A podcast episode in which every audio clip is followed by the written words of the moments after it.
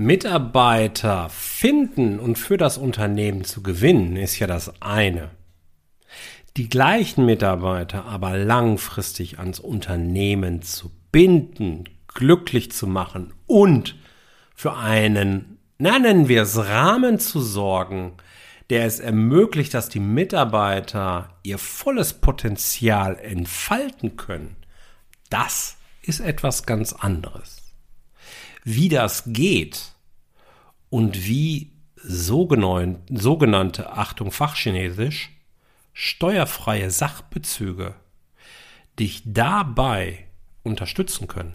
Darum geht's in der heutigen Episode, wo ich Tom Neuborn im Interview habe. Ich freue mich riesig auf das Gespräch. Herzlich willkommen zu Rosartig, der Unternehmerpodcast von deinem Personal CFO.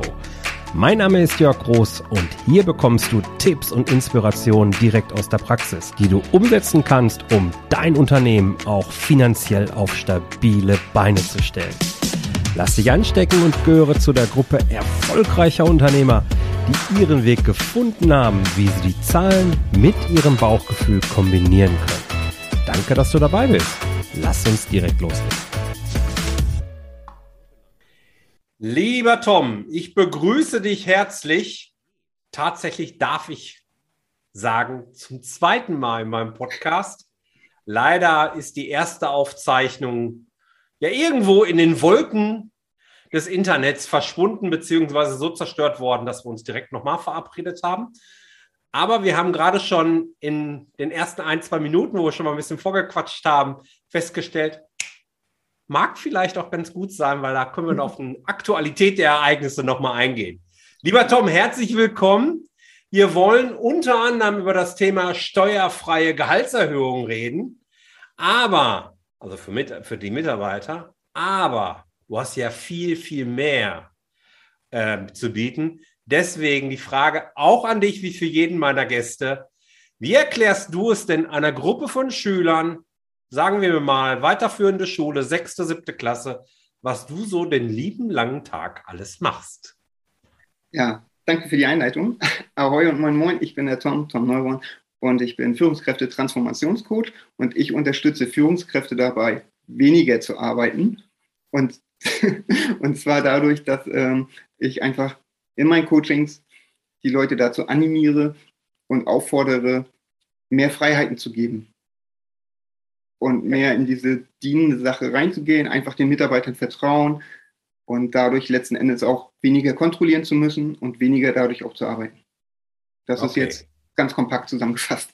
Ja, mega. Führungskräftetrainer ist für viele draußen relevant. Hier in der äh, Podcast-Community sind tendenziell viele Selbstständige und Geschäftsführer, also alles Führungskräfte.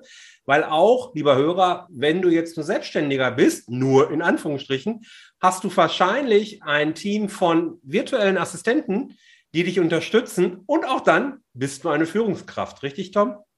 Ganz genau. Also das kann der Praktikant sein, der sich wunderbar mit Canva, Beatleap und InShot auskennt und dann auf einmal nach dem Praktikum den Job kriegt als äh, Betreuer der Social Media Division oder was auch immer. Oder es kann auch der Auszubildende im ersten, zweiten Lehrjahr sein, der dann den Praktikanten zeigt, hier, so und so sieht es aus. Also es muss nicht unbedingt ein Meister, Geselle, etc. sein. Okay, weil für dich ist eine Führungskraft genau was? Jemand, der in der Lage ist, Verantwortung zu übernehmen. Okay. Einfach mal den ersten Schritt zu gehen, zu sagen, alles klar, ich übernehme jetzt Verantwortung, ich mache das. Das ist jetzt mein Projekt, äh, mein Praktikant, wie auch immer. Mein Kunde letzten Endes. Und ähm, der bekommt jetzt von mir das beste Erlebnis. Und damit unterscheidest du dich ja, man kann glaube ich fast sagen, vom Markt, richtig? Weil die meisten sagen ja, Führungskraft ist erstmal jemand, der mindestens mal fachlich mehrere andere Mitarbeiter führt, meistens sogar eben auch disziplinarisch. Das ist so diese typische Definition von Führungskraft, würde ich sagen. Wie kommst du zu der Erkenntnis, dass auch ein Azubi wirklich eine Führungskraft ist. Was zeichnet diese Person menschlich aus? Also was sie inhaltlich machen darf, hast du gerade schon gesagt, aber was, was, was, was ist da für eine Anforderung? Ja, vielleicht ganz kurz nochmal zu meinem Werdegang. Ich komme ja eigentlich vom Militär, ursprünglich vom Militär, war dort zwölf ja. Jahre bei der Bundeswehr in Aufklärungseinheit und ähm, du lernst halt relativ schnell schon zu dienen und auch darauf, dass du angewiesen bist auf dein Gegenüber. Ne? Ob der, der neben dir jetzt läuft, äh, unter dir im Rang steht oder über dir im Rang steht, letzten Endes hängt dein Leben von ihm ab und sein Leben hängt von dir ab. Und da ist es halt allgegenwärtig, Verantwortung zu übernehmen. Und als ich dann fertig war mit dem Militär und ähm, ins Sanitätshaus gegangen bin, das ist übrigens auch meine Kernzielgruppe, Sanitätshäuser, sprich mhm. KMUs von 5 bis 100, 150 Mitarbeitern, mhm.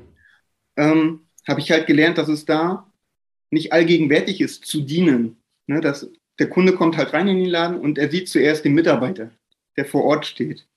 Und der begrüßt halt, das ist halt das Ausschenkungsschild der, äh, der Firma, des Unternehmens.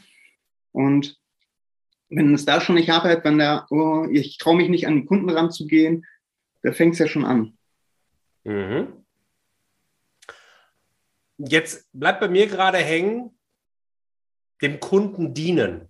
Und ich verstehe, was du meinst. Gleichzeitig wird aber bei mir so ein bisschen was getriggert, weil ich nämlich einige in meiner Kundschaft auch habe, wo ich immer wieder das Gefühl habe, die dienen zu viel den Kunden. Das heißt, Kunde ist König. Wenn der Kunde hustet, hat das eigene Unternehmen Grippe. Oder scheiß was auf die eigenen Pläne, wenn der Kunde was will, da muss ich springen. So kann man es halt eben auch sagen. Was bedeutet dem Kunden dienen für dich, vielleicht auch vor dem Hintergrund deiner, deines militärischen Backgrounds? Ja, also im letzten Endes ist es ja so wie mit, mit kleinen Kindern, ja. Mhm. Der Kunde ist König, bin ich dabei, wenn er sich wie ein König auch benimmt.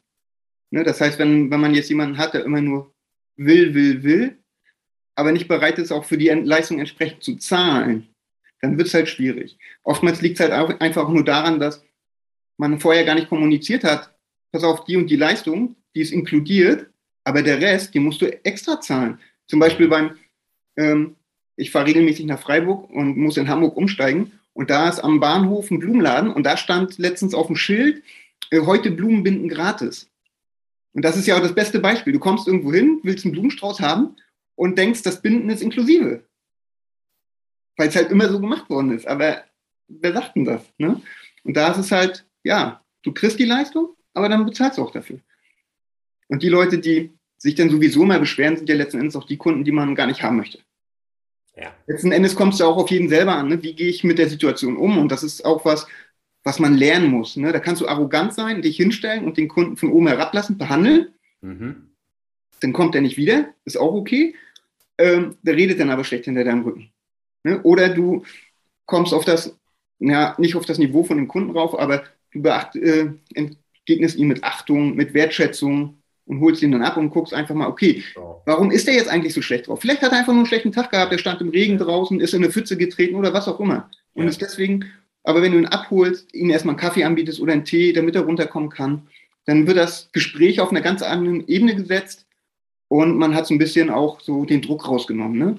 Ja, mega. Ja, da, da, da hast du es jetzt dann klarer für mich gemacht, nochmal, weil ich persönlich bin ehrlich, habe ein bisschen Problem, habe ich ja gerade auch so ein bisschen angedeutet, mit diesen Kunden dienen. Ich bin ein extremer Verfechter vom Ansatz wertschätzendes Miteinander.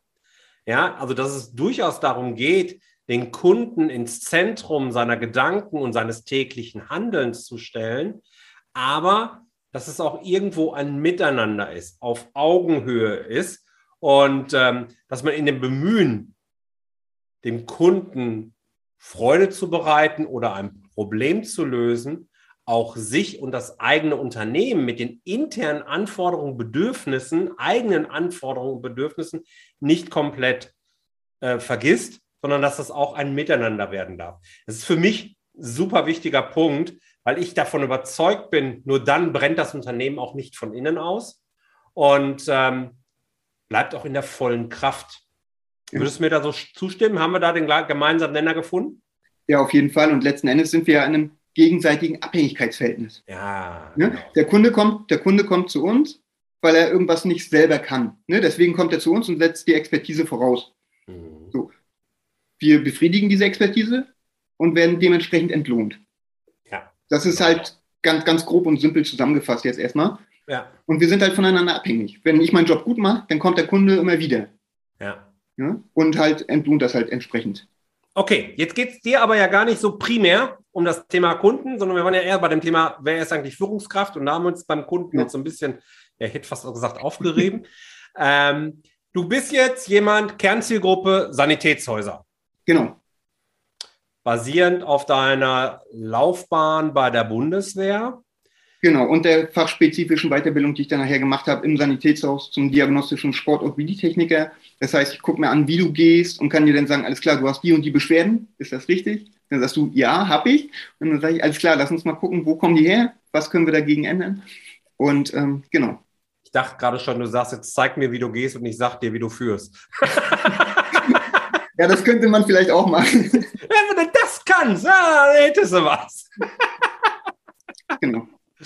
Okay, aber warum gibt es denn in Sanitätshäusern den besonderen Bedarf, würde ich jetzt mal annehmen, äh, den Mitarbeitern das Leben einfacher zu machen?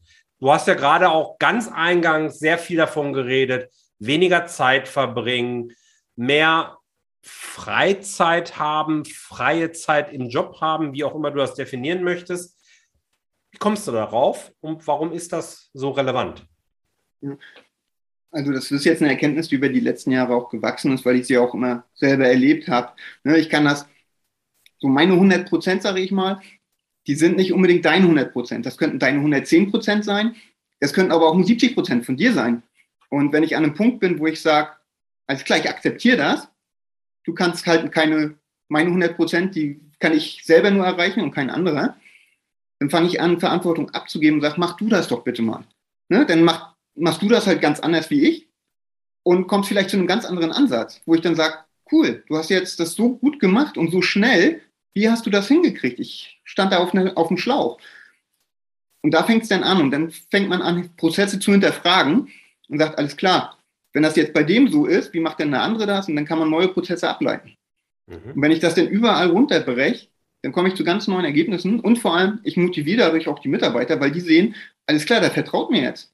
Ich kann Sachen ausprobieren oder anders machen, so wie ich sie schon immer mache, nur jetzt habe ich halt den Rückenwind. Und damit können wir dann die Firma gemeinsam entwickeln. Ne? Dass ich nicht nur Angestellter da bin und irgendwelchen Werten hinterhergehe, die ich vielleicht selber gar nicht mitbestimmt habe, mhm. sondern halt mich als Individuum da einbringen kann. Das ist mir halt immer sehr besonders wichtig, dass man nicht sagt oder ich nicht sagen kann, ich arbeite für Firma XY, sondern ich bin Teil der Firma XY. Stark. Starker Ansatz, Gesamt, vom, vom, Gesamtansatz her. Äh, mag ich total, feiere ich. Ähm, dass man auch als normaler Angestellter sich wirklich als Teil des Unternehmens fühlt das Unternehmen eben mit nach vorne bringt. Und das ist eine klassische Führungsaufgabe aus meiner mhm. Sicht.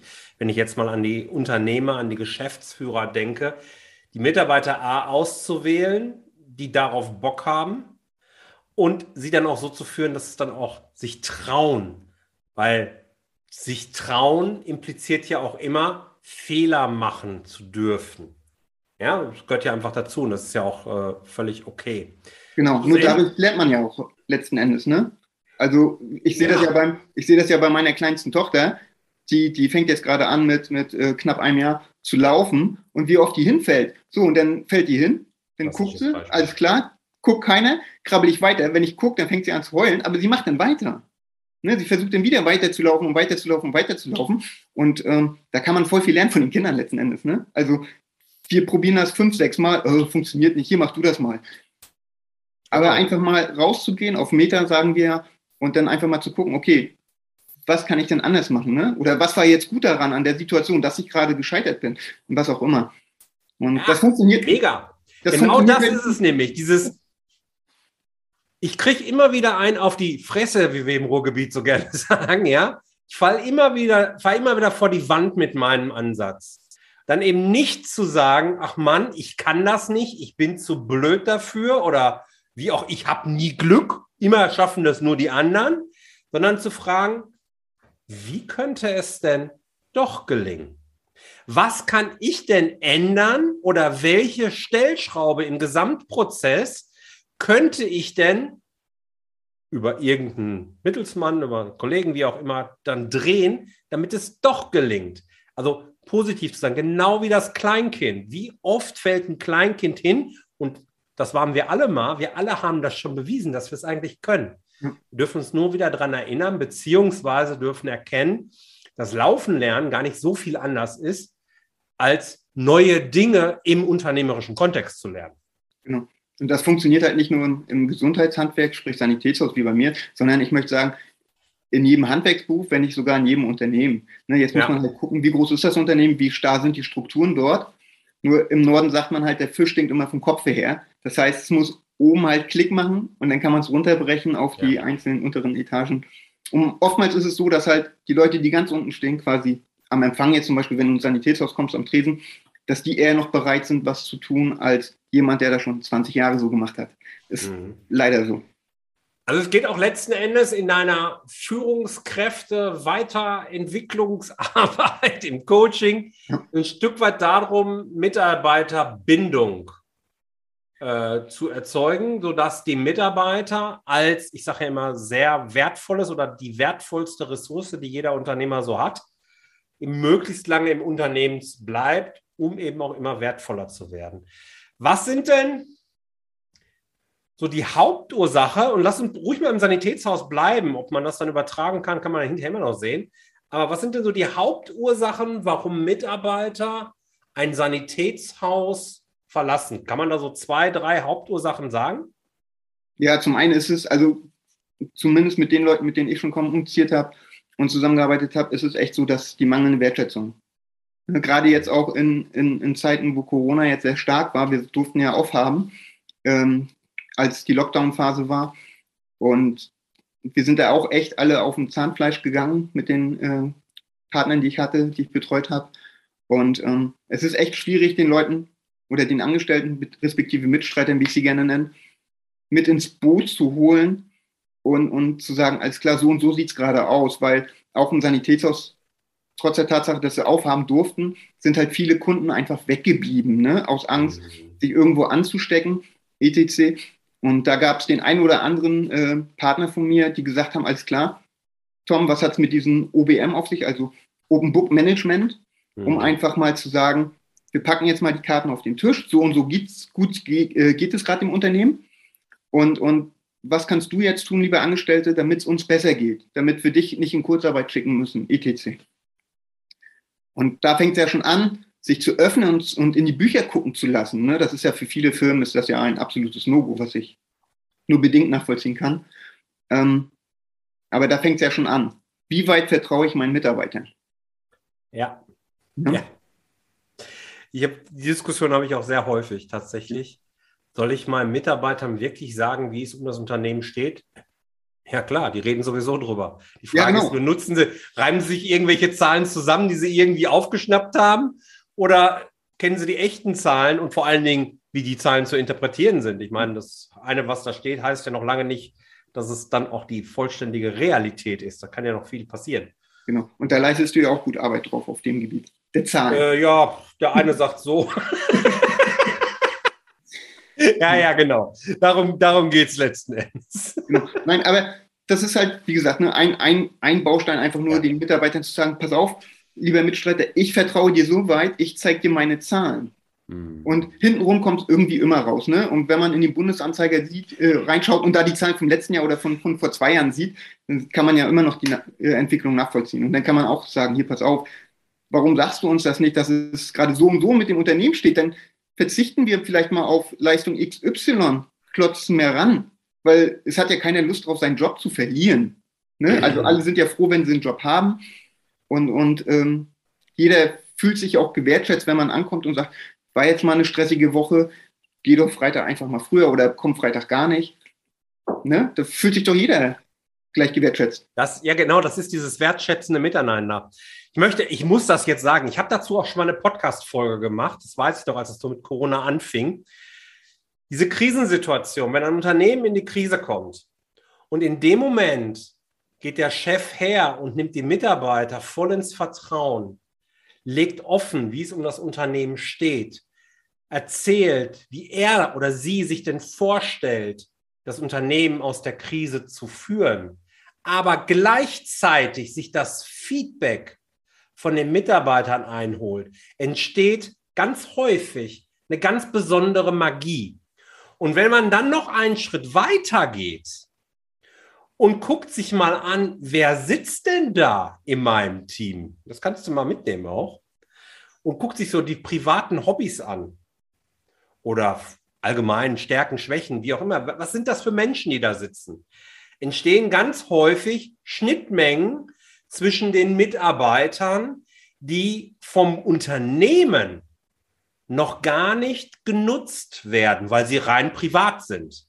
Aber nicht selten kann hier eine neue Produktstrategie hinterliegen, ein neuer Markt hinterliegen, etc. pp. Es können sich also in dem Umfeld, wo sich mehrere Mitarbeiter sowieso liebend gern auffallen, auf einmal ganz neue Geschäftspotenziale entfalten.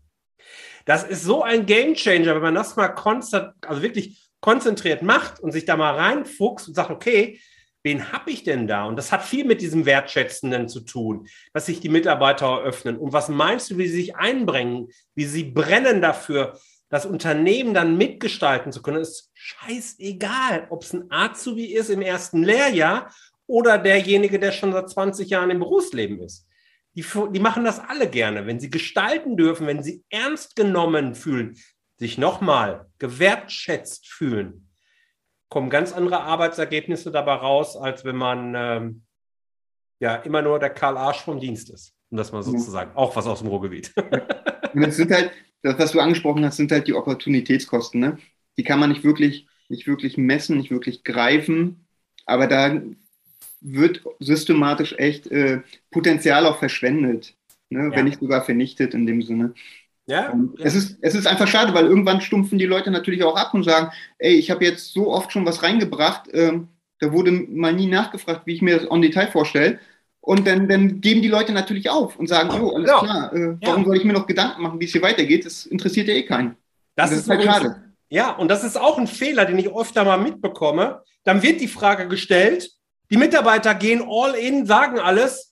Und der Chef sagt, die haben sie sowieso nicht alle auf dem Zaun, das funktioniert sowieso nicht. Ich mache das wieder so, wie ich alleine will.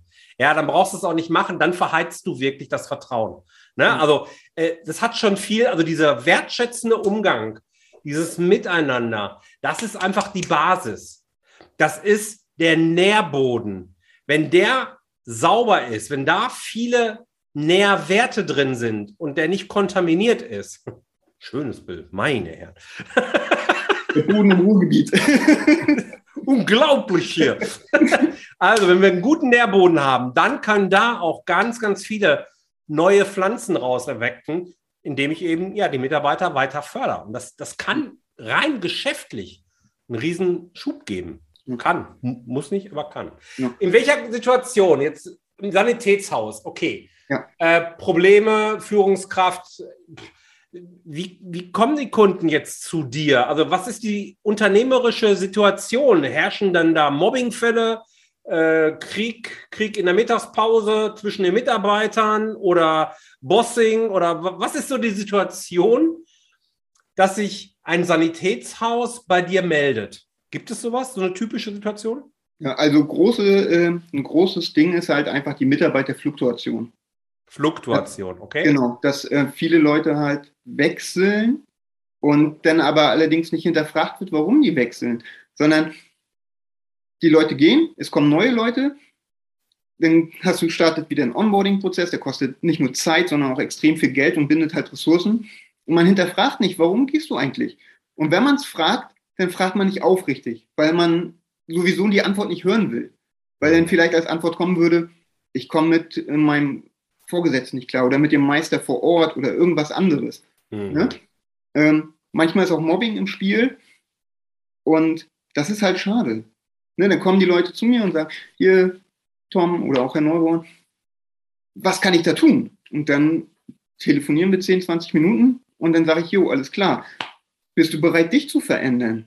Und wenn dann schon so ein Zögern stopp, kommt. Stopp, da, stopp, da, da will ich jetzt rein. Ne? Weil das finde ich jetzt spannend. Ja, jetzt haben wir, haben wir die Situation, Mitarbeiter hat gekündigt und Chef will verstehen, warum. Ja. Jetzt haben wir aber nicht diesen super wertschätzenden Kontakt im Vorfeld ja gehabt, sondern ich sag mal, irgendein anders. Jetzt muss nicht besonders schlimm sein, aber es ist halt nicht so super wertschätzend.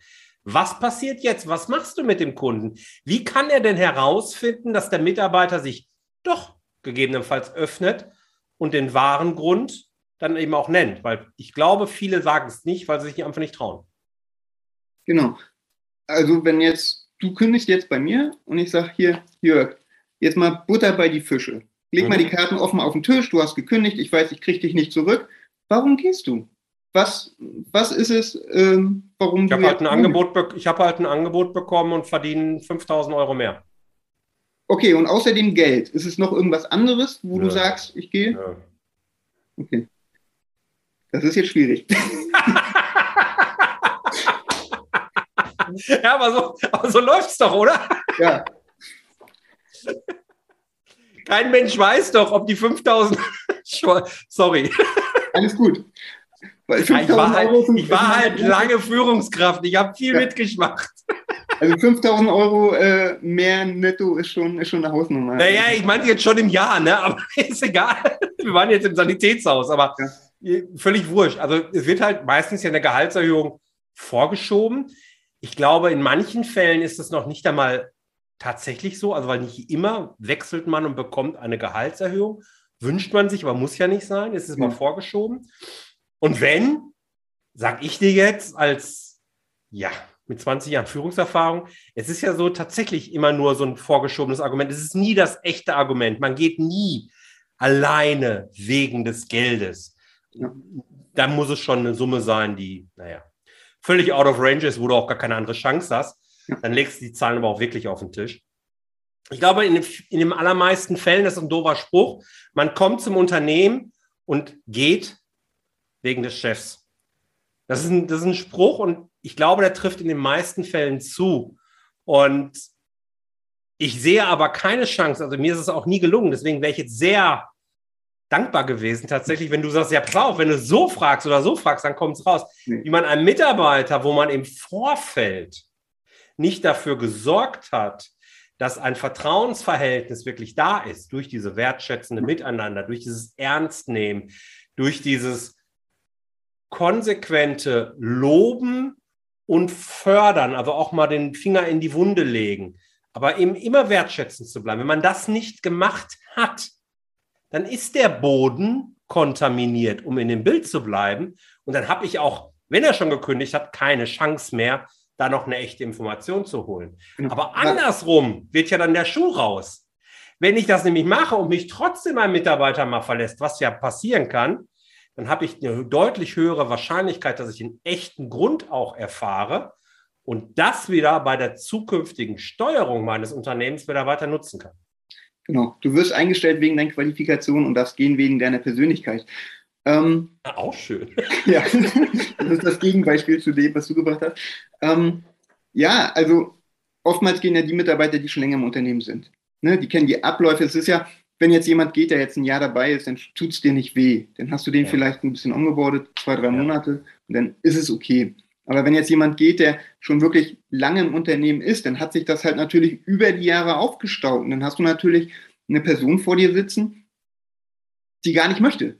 Also die, die hat gekündigt, weil, weil sie es nicht mehr ausgehalten hat. Sicherlich könnte man jetzt sagen, warum bist du nicht früher zu mir gekommen? Dann hätten wir einiges anders regeln können.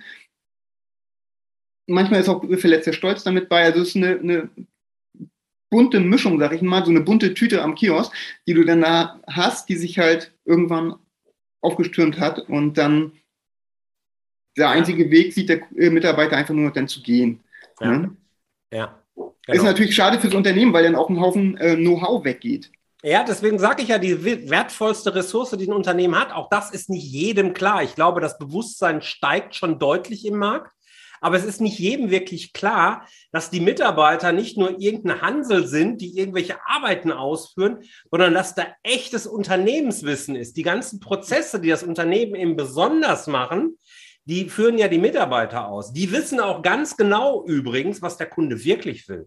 Die wissen auch ganz genau, warum gewisse Prozesse nicht funktionieren. Es ist nur meine Aufgabe als Chef, eine Atmosphäre zu schaffen, einen Rahmen sicherzustellen, wo diese Missstände dann auch kommuniziert werden und geeignete Verbesserungsvorschläge permanent kommen. Das ist so. Genau. Ähm, Mitarbeiterbindung. Ja. Ich hatte ja gesagt, wir wollen auf das Thema Steuer noch irgendwie zu sprechen kommen und ich kann mir vorstellen, der eine oder andere sitzt da. Wie kommen die jetzt auf Steuern? Genau. Also dazu muss ich sagen, der, Hinter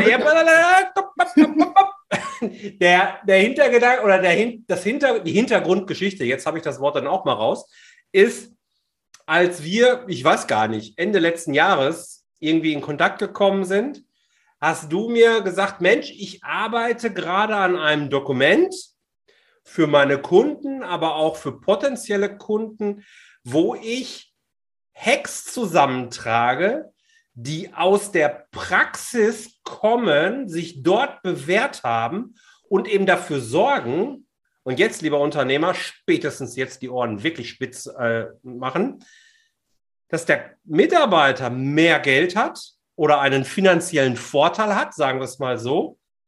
Ich als Unternehmen aber bei weitem weniger bezahlen muss. Ganz einfach, weil du ja steuerliche Optionen nutzt. Und da hast du dich eben aus der beruflichen Praxis heraus schlau gemacht.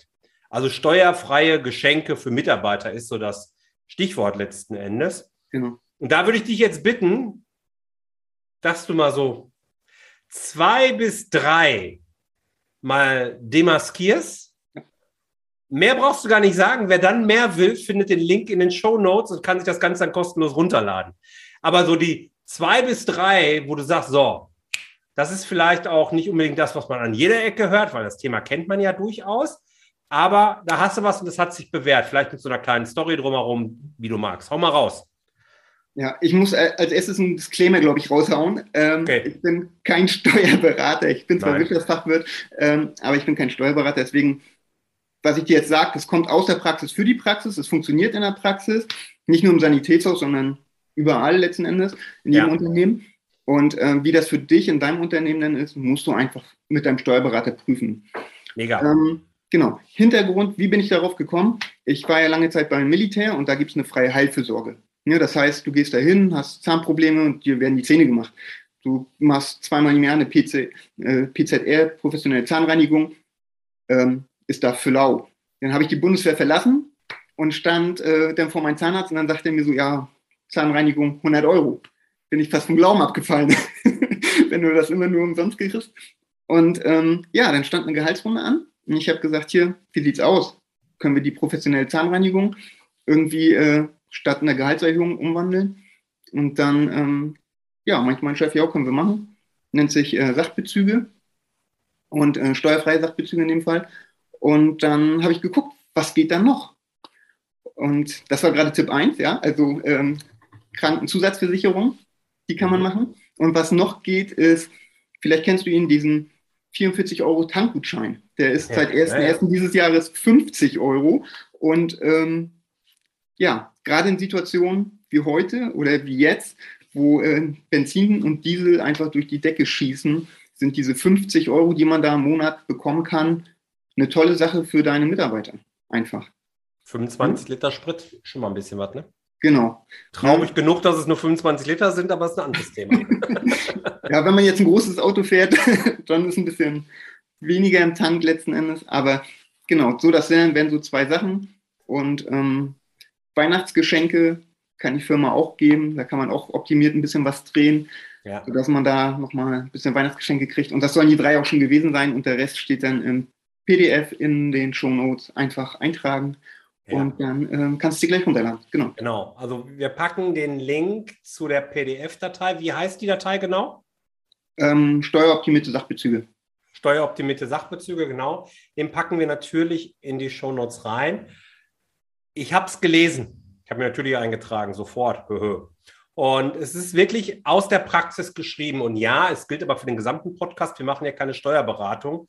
Das ist ja alles Praxiswissen, das direkt umgesetzt werden kann. Und ich fand das eben so mega, weil ich hatte dieses Thema durchaus auf meinem Contentplan, auf meinem Redaktionsplan, wie man so schön sagt.